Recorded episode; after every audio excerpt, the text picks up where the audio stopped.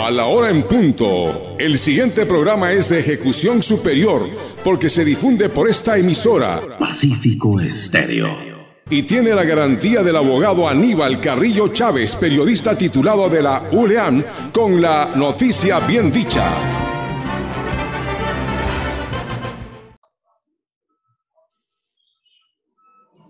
Queremos saludar cordialmente la presencia de diferentes eh, figuras de la comunicación, personajes del periodismo, y en esta vez seguimos con el periodismo deportivo. Y para ello hemos buscado y hemos encontrado las atenciones y por supuesto el tiempo eh, con el licenciado eh, Pepe Granizo, José Granizo Cisneros.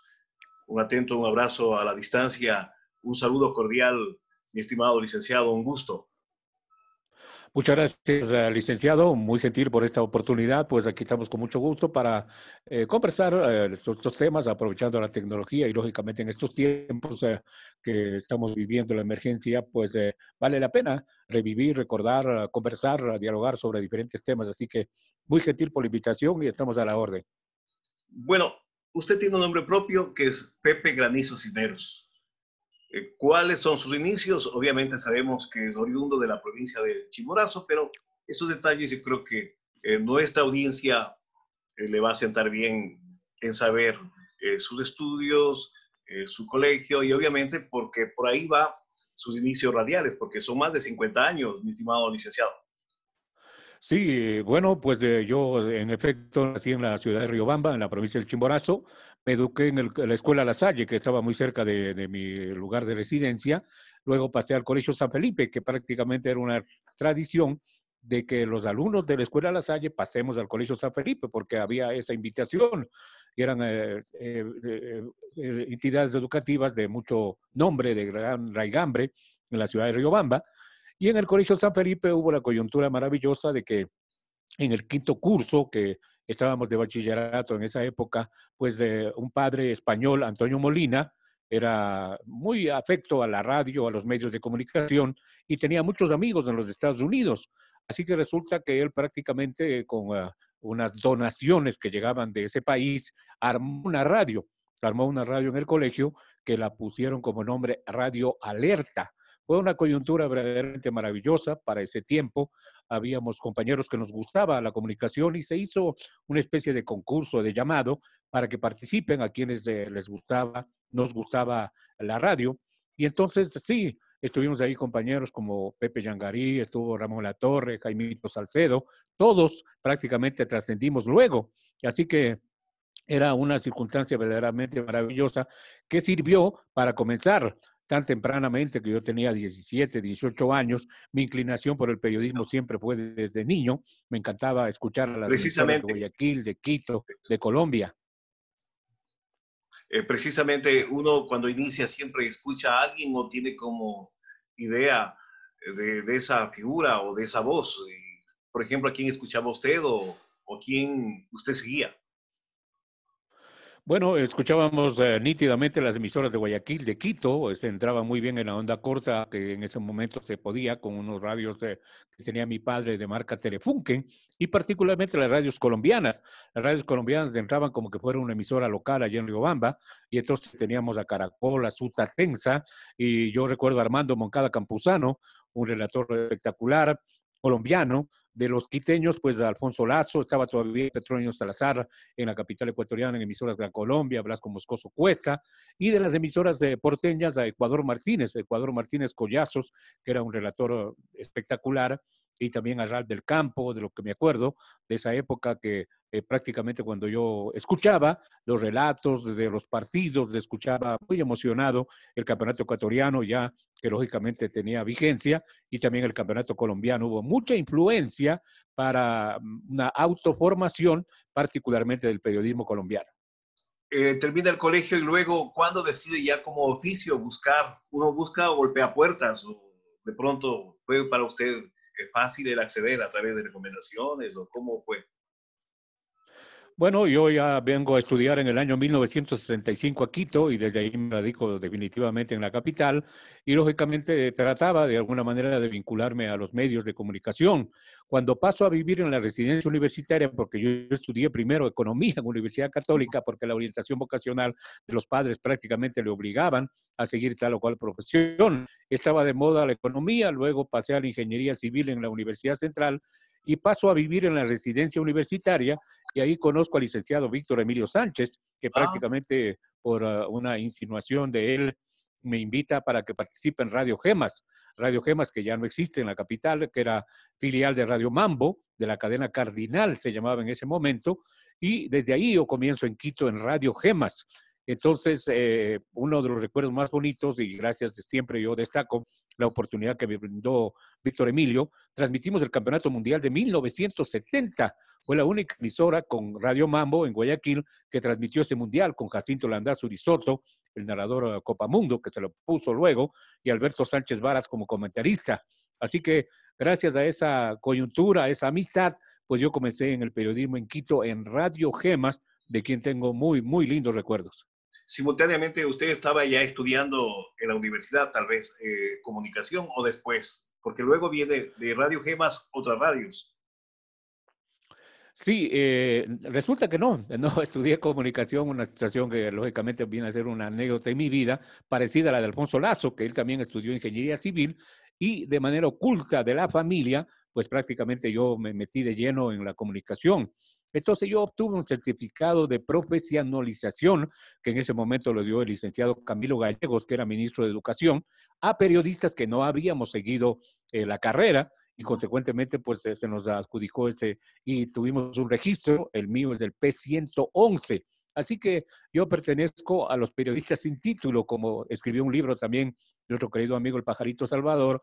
Y entonces, eh, pues eh, ahí estamos Edgar Villarruel, está eh, el mismo Patricio Díaz, eh, que tienen eh, profesiones paralelas, el caso de Carlos Sandoval, que es también abogado, y así por el estilo en esa época, a pesar de que teníamos la vecindad de la Facultad de Comunicación Social, pero pues ah, por complacer a mis padres, yo llegué hasta cuarto año de Ingeniería Civil, así que eso no me perdonaron nunca.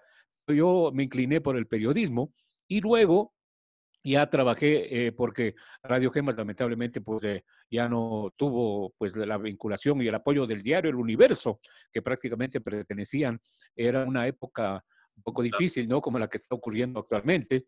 Y luego trabajé eh, poco tiempo en Radio Éxito, en Radio Fiesta del núcleo Radión, y la época más larga de mi trayectoria periodística es en Radio Tarqui, durante 37 años en fiesta haciendo música, siempre haciendo deportes o tal vez otra actividad.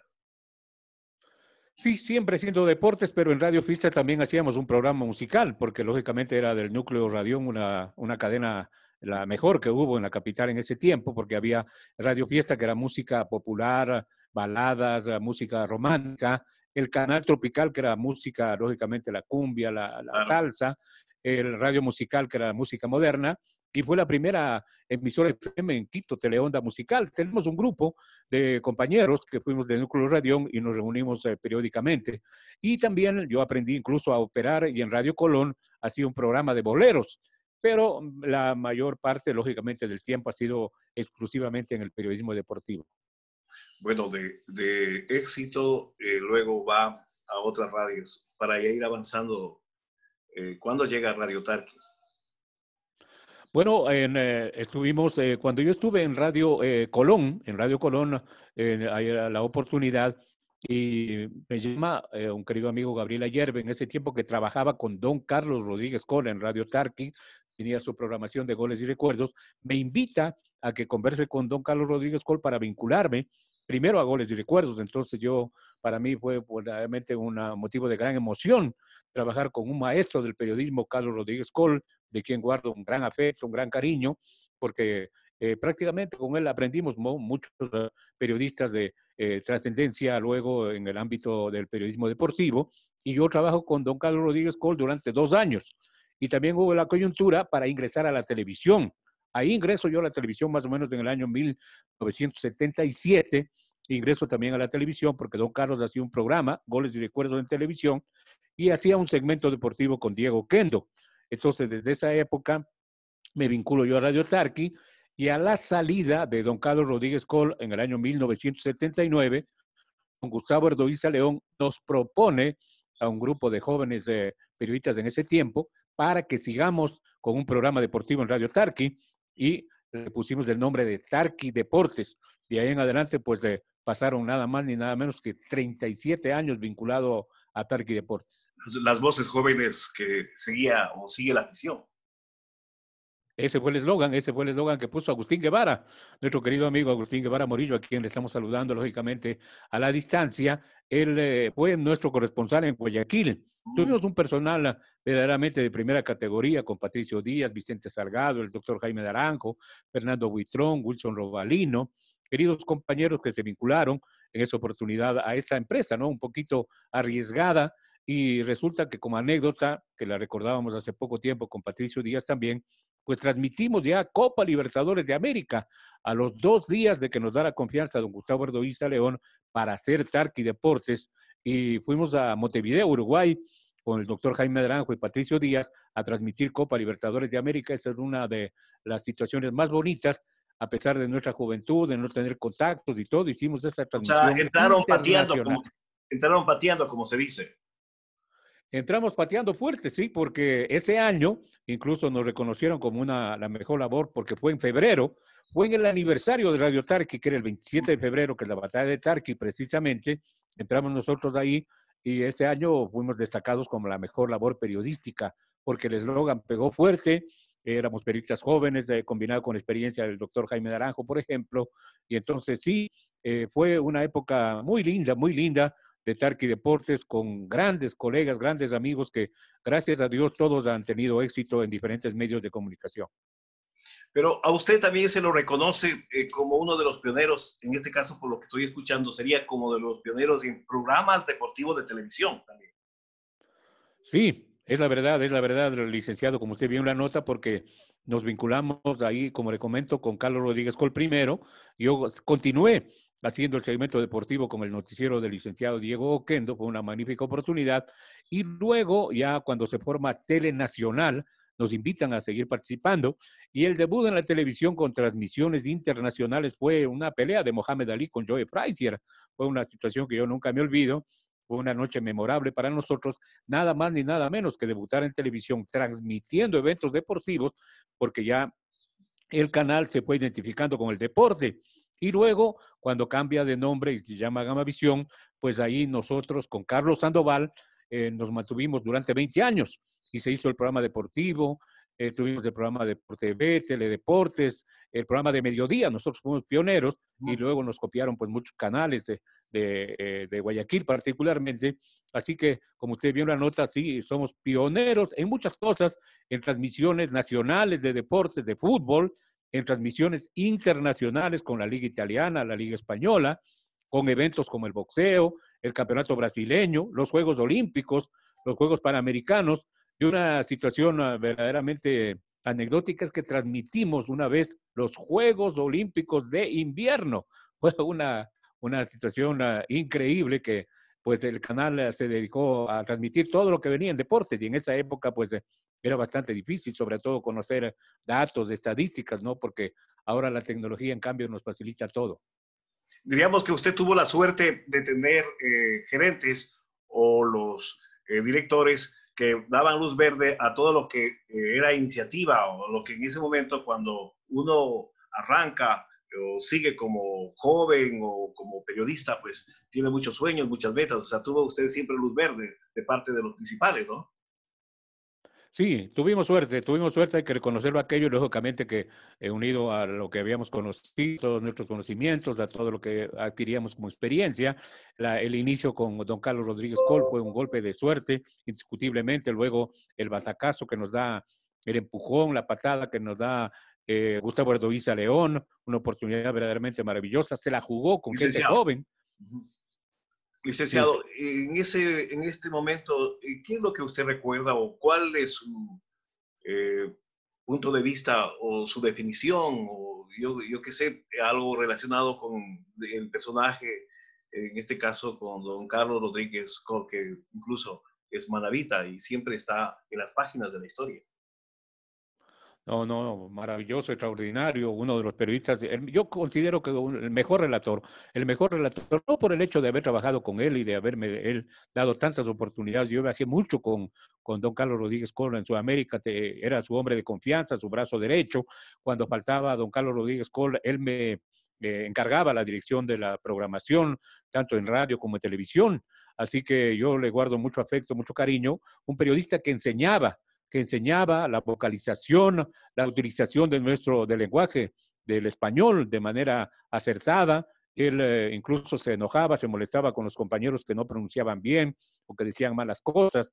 Así que incluso en el timbre de voz, en el relato, en los términos que él utilizaba, pues eh, yo creo que uno de los mejores periodistas, de don Carlos Rodríguez Col, eh, yo tuve mucha amistad con Alfredo, su hermano también, que era periodista deportivo, con Osvaldo Rodríguez Col, que jugaron al fútbol en Aucas, con don Milton Rodríguez Col, con Eduardo, con eh, el director de, del diario Globo, de, el Globo de Bahía de Caracas. Así que una gran amistad con toda la familia, con toda la familia, incluso con las hermanas, que se pudieron aquí un restaurante Manavita que se llamaba El Padrino.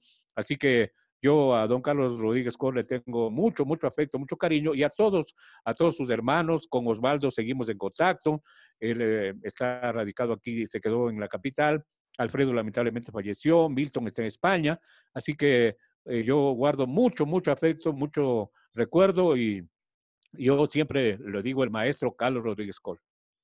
Y la etapa, precisamente diríamos una gran etapa en Radio Tarqui, eh, tener también, como usted dijo, nos dieron chance, eh, confiaron en los jóvenes, el, el señor Erdoiza, don Gustavo, exalcalde, eh, entonces prácticamente también eso avaliza ¿no? lo que se logró. Y me adelantaría diciendo que prácticamente usted hizo de ese programa una empresa deportiva, o sea, manejando en esos términos. Sí, es, la verdad, es la verdad lo que usted manifiesta. Sí, con ese respaldo que tuvimos de Gustavo Arduiza León, pues nos dio una amplitud total. Teníamos tres programas diarios de deporte, se aumentó precisamente la parrilla de información deportiva en Radio Tarqui. Estuvimos transmitiendo eventos internacionales, todos, absolutamente todos, de Copa Libertadores, Copa Merconorte, la Copa Simón Bolívar, transmitíamos el básquetbol, transmitíamos boxeo, estuvimos en campeonatos mundiales. Gracias a esta situación, don Rafael Guerrero Valenzuela fue una vez a, Radio Tarque a proponerlo para transmitir el Mundial de España, el Mundial de México, después por la coyuntura de radio y televisión, estuvimos desde 1978, ¿no? En los campeonatos mundiales, gracias a esta linda profesión y lógicamente que aprovechamos, aprovechamos al máximo, formamos un gran equipo, un equipazo, desfilaron por ahí Carlos Sandoval, Mauro Ferrín, Patricio Díaz, Vicente Salgado, estuvo Rismo Mardones, Enrique Recalde, excelentes voces comerciales, estupendos compañeros que formamos un gran equipo de amigos. Y sí, fue una empresa que luego ya, porque había precisamente primero una relación de porcentajes, ¿no? En la radio, pero después don Gustavo Ardoí, viendo que yo cumplía con absoluta responsabilidad, él me, eh, me, me arrienda el espacio, me arrienda el espacio y formamos una empresa en la compañía de mi esposa Ruda Morejón, que fue la secretaria, fue la secretaria, y mi hijo Javier, Javier eh, Granizo, que también es periodista, así que formamos una empresa familiar y que tuvo bastante éxito y que lamentablemente no, por diferentes circunstancias que ocurrieron con las radios AM, pues eh, eh, llegamos a cerrar el ciclo, pero siempre saliendo con la cabeza en alto, sin tener ningún problema, ningún inconveniente y siempre brindando pues nuestro contingente de periodistas para beneficio de los amigos oyentes que son la razón de ser de nuestra profesión. Me refería y utilicé el término empresa porque precisamente el sostener, el mantener varias décadas un programa tratado y manejado como empresa con los auspiciantes y con una cartera, como usted lo menciona, para eh, cumplir obligación que es arrendar o alquilar un espacio, eso prácticamente es como un ejemplo. Por lo tanto, pues eh, siempre también se suma y se complementa la calidad y el nombre y el prestigio de la T grande. Sí, fue una época inolvidable, una época maravillosa, ¿no? Por ahí desfilaron como periodistas deportivos de Carlos Efraín eh, Machado, después don Carlos Rodríguez Col, y nosotros tuvimos de esa época, ¿no? Yo creo que es una situación eh, estadística, puede ser eh, récord de que un programa haya, se haya mantenido tanto. Y también tengo otra situación muy linda de que un programa dominical que yo hago, Su Majestad del Fútbol, que todavía se mantiene, ese programa tiene más de 50 años, porque comenzó en Riobamba, tuvo un, pequeño paréntesis, luego siguió en Radio Gemas, siguió en Radio Éxito, en Radio Colón, en eh, Radio Tarqui, 37 años, estuvimos recién en la Deportiva y ahora en Radio Cobertura, se mantiene ese programa. Yo creo que ese programa es un auténtico récord en relación a programas deportivos de radio que se ha mantenido gracias pues a una situación diferente, un programa familiar, un programa bonito de concursos, de premios, de anécdotas, ah, y la gente le ha encantado, no es un programa que dura tres, cuatro horas, y esto también para mí es un gran halago, gracias de, siempre me acompaña igualmente Javier, que, se dedicó de lleno al periodismo deportivo, mi hijo Andrés, él es de, periodista deportivo también, trabaja para el diario El Telégrafo, y mi otro hijo, José Luis, eh, trabaja en una profesión afín también de diseñador gráfico. Mm. Así que al tener una esposa maravillosa que ha comprendido nuestra situación, el sacrificio, y tres hijos que han seguido los pasos, pues eh, realmente que me siento muy realizado a nivel de empresa, a nivel de, de periodista, a nivel de padre. ¿Qué más le puedo pedir a la vida, licenciado? Esas bendiciones que se expandan y que sean eternas, mi estimado licenciado usted le nombró y mencionó a don Carlos Efraín Machado y entiendo que actualmente usted eh, tiene que como razón social, franquicia o el programa Mundo Deportivo. Bueno, el, eh, el, director de ese mundo deportivo que prende a hacer la edición 2, como dice Carlos Efraín Mora, es el nieto, Carlos Efraín Mora Machado, es el nieto que lógicamente armó una empresa, es un eh, joven con bastante eh, arranque, con mucho ánimo, eh, emprendedor. Entonces, eh, nos invitó, nos invitó. Entonces, está la producción, se llama Mundo Deportivo, en radio cobertura. Entonces, es una situación que ahora se puso de moda, ¿no? Desde hace algún tiempo, de que se arriendan los espacios de la radio para hacer producción deportiva. Eso ocurre con bastante frecuencia aquí en la ciudad de Quito, me imagino que también en el resto del país y esto es el segundo tiempo de mundo deportivo de la época gloriosa que tuvo y nosotros como, eh, con todo consideración y afecto, competidor, ¿no? A mundo deportivo, nada más ni nada menos que a Carlos de Efraín eh, Machado, Alfonso Lazo, y en esa época, pues, el nombre de Tarqui Deportes también eh, sonaba con mucha fuerza. Ahora, ¿cuál es su relación o su salto, su vínculo ya en el aspecto deportivo, en la APDP? porque de alguna manera eh, APDP son letras mayúsculas dentro del periodismo, entonces, y lograr esa confianza para que usted eh, comience a ser parte del directorio y luego posteriormente eh, presidirla, yo creo que dice mucho. Sí, realmente que otro de mis sueños fue ingresar a la APDP, una institución muy prestigiosa en esa época de 1974 presentamos la solicitud. Era muy difícil ingresar a la PDP porque lógicamente habían algunas ah, cláusulas, algunas ah, circunstancias, algunas condiciones para ingresar a la PDP. Era presidente en ese tiempo don Blasco Moscoso Cuesta. Así que presentamos la solicitud con algunos otros colegas y ventajosamente nos aceptaron. Entonces para mí fue un sueño cumplido de ingresar a esta querida institución en donde estaba Alfonso Lazo, Blasco Moscoso, Carlos Efraín eh, Machado, Pepe Calero, Jaime Naranjo, Jaime Guevara Silva, eh, Jaime Vega Salas, uh, periodistas de categoría, Eduardo Flor Andrade, el mismo Carlos Rodríguez Col. Eh, ¿Quién? Lucho Castro. Lucho Castro, claro, que también presidente, Patricio Garrín Hidalgo. Y entonces fue para mí una situación muy, muy emotiva. Y en el bautizo yo le pedí a don Blasco Moscoso con toda consideración y respeto, que sea mi padrino. Así que aceptó de muy buena gana don Blasco Moscoso y en ese tiempo, cuando nos bautizaban a los nuevos socios, se cortaba la corbata. Así que ni siquiera sabíamos, entonces fuimos con las mejores galas, con terno, con corbata, con corbata fina, y resulta que nos cortaban la corbata, era, eh, si se quiere, pues un rito para el bautizo. Desde ahí ingreso yo a la, a la PDP eh, como socio activo, luego me toman en cuenta para ser vocal, en algunas directivas, en la directiva de Patricio Garrín, en la directiva de Lucho Castro, eh, cuando Pablo Montenegro presidente fue vicepresidente, y luego de que termine el periodo Pablo Montenegro, pues me proponen ser presidente. Así que han pasado pues ya prácticamente seis, siete periodos, un poco no seguidos, pero gracias a la confianza de los socios y a la labor que hemos hecho con mucha mística, con transparencia, con eh, el cariño que le tenemos a la institución, pues eh, estamos eh, todavía con un nuevo periodo hasta el 2022, Dios mediante, como para cumplir nuevamente con todo lo que la APDP, gracias a Dios, ha podido hacer en diferentes áreas de que gracias a la confianza de los socios se ha podido cumplir. Podremos mencionar ciertos logros o gestiones que en favor de la institución ha hecho usted o encaminó estos últimos años?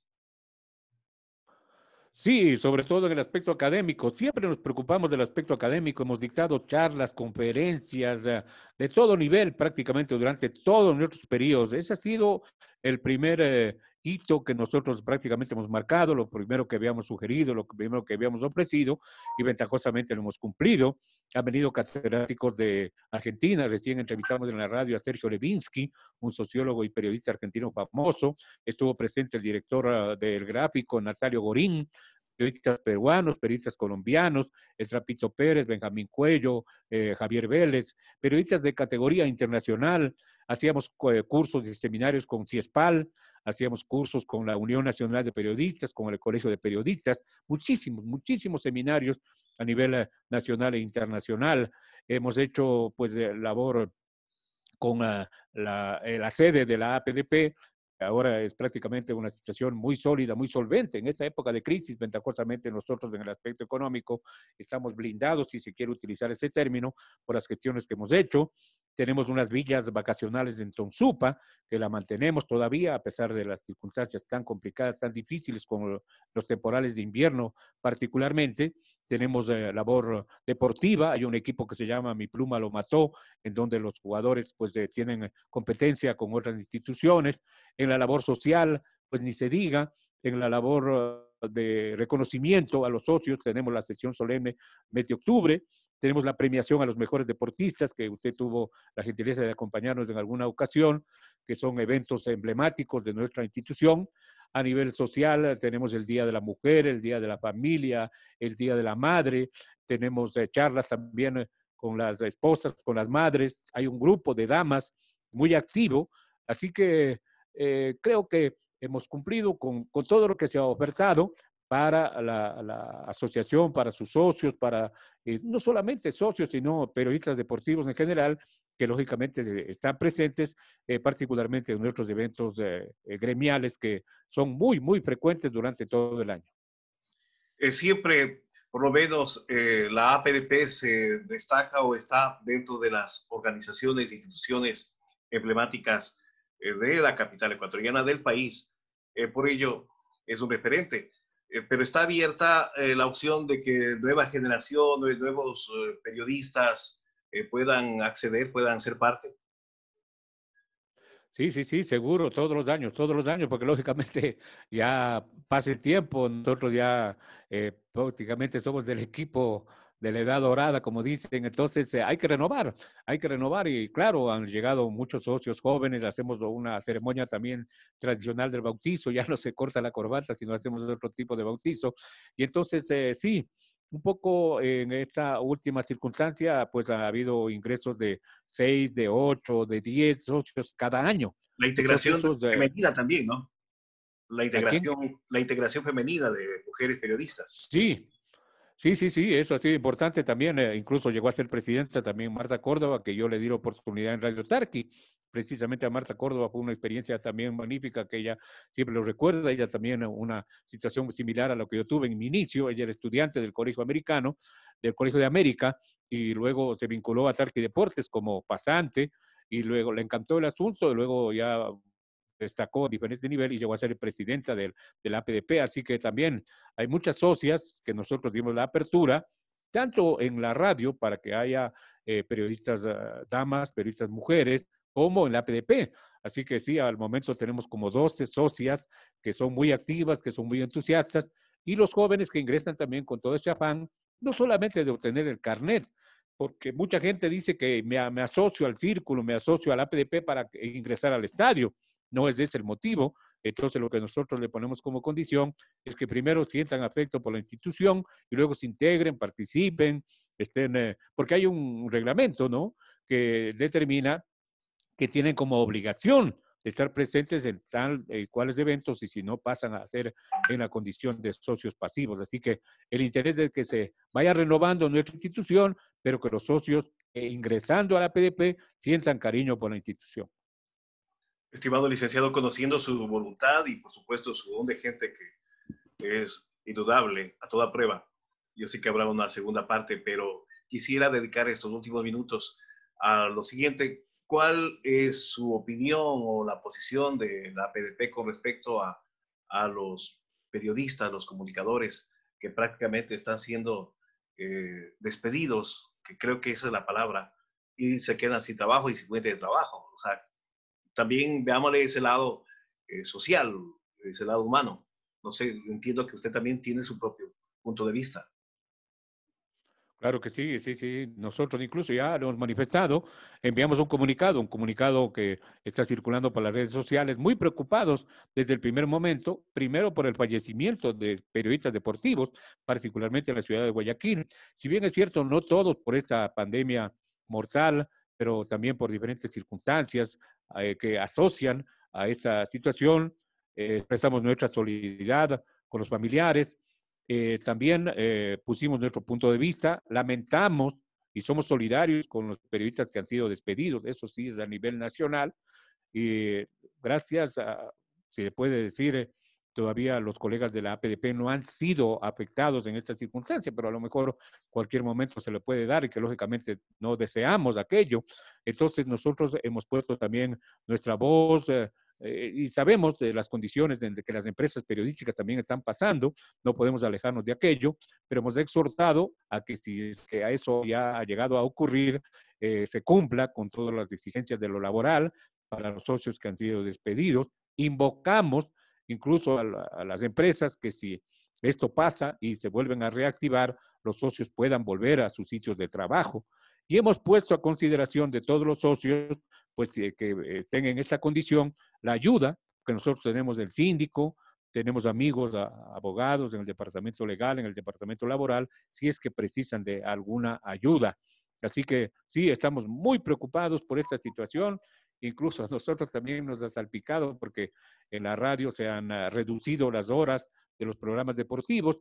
Entonces, eh, de alguna manera, de alguna manera, todos, absolutamente todos hemos estado siendo afectados, pero lógicamente que lo más difícil, lo más dramático es el hecho de quedarse sin trabajo, ¿no? Y conseguir otra, en, otro medio, qué difícil es, porque mire que ahora la radio se ha reducido en un porcentaje muy alto, los diarios igual pasan a ser digitales, los medios de televisión ni digamos, así que yo creo que uno de los gremios más, más golpeados de los periodistas en general, de todos los géneros, y los trabajadores, de la comunicación, porque estamos hablando de fotógrafos, de camarógrafos, de asistentes, de todo el entorno que tiene esta profesión. Así que es una situación muy, muy difícil, muy complicada.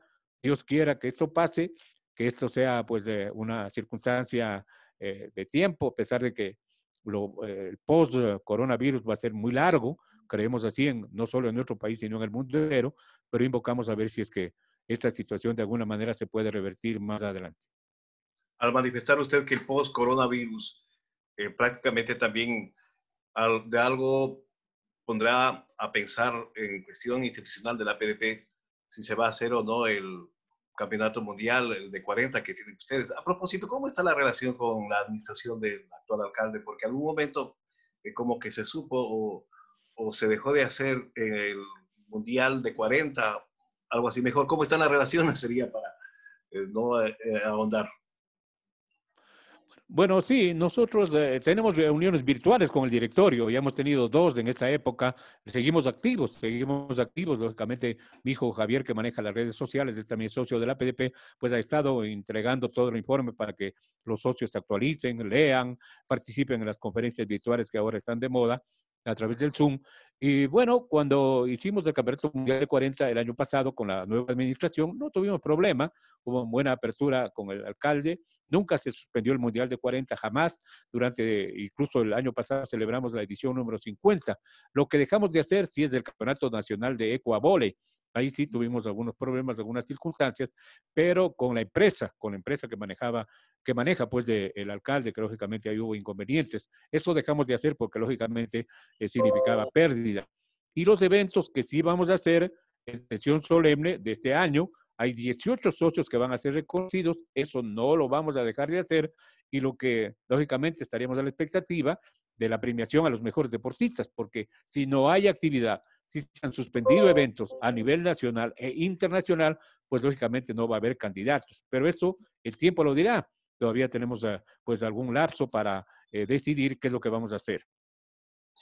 Licenciado, muy agradecido por esta oportunidad, por esta entrevista, honrado de su amistad y su mensaje, su saludo eh, para la audiencia y por supuesto para los que nos escuchan y nos miran a través de este espacio, de esta entrevista. Muy amable, muchas gracias por esta oportunidad, le agradezco por tomarme en cuenta y lógicamente pues la amistad que nació por una circunstancia tan bonita que ustedes tuvieron la gentileza de nombrarme y otorgarme una distinción que tuvimos presente con mi esposa en la ciudad de Manta, una situación inolvidable, pues le agradezco reiteradamente, estamos siempre a la orden el mensaje sería para todo el pueblo ecuatoriano, ¿no? Que nos sigamos cuidando en lo posible, porque lógicamente eh, la frase que golpea y taladra la mente de todos es o me muero de hambre o me mate el coronavirus. Es una verdad incuestionable en el aspecto social. Así que a las autoridades que asuman esta situación con inteligencia, que tengan precisamente sobre ellos la mano de Dios para que les ilumine y que el sendero que se trace para nuestro país, que está tan golpeado por diferentes circunstancias, pues lógicamente podamos salir adelante. Así que esta es la consideración a los deportistas que sigan trabajando, que los deportes se van a abrir más adelante, preparándose los amateurs para el campeonato olímpico, para los Juegos Olímpicos del próximo año, que se, esperamos que se pueda realizar, y también para los futbolistas en el campeonato que tomen las decisiones más sabias para que esta situación se vuelva a, a cierta normalidad. Pero lo primero, lo primero es definitivamente la salud, la salud del pueblo. Sin salud, pues no podemos hacer absolutamente nada. Un gran abrazo para todos, cuídense mucho y siempre a nivel de eh, personal, a nivel de periodista y a nivel de la asociación, pues estamos a la orden.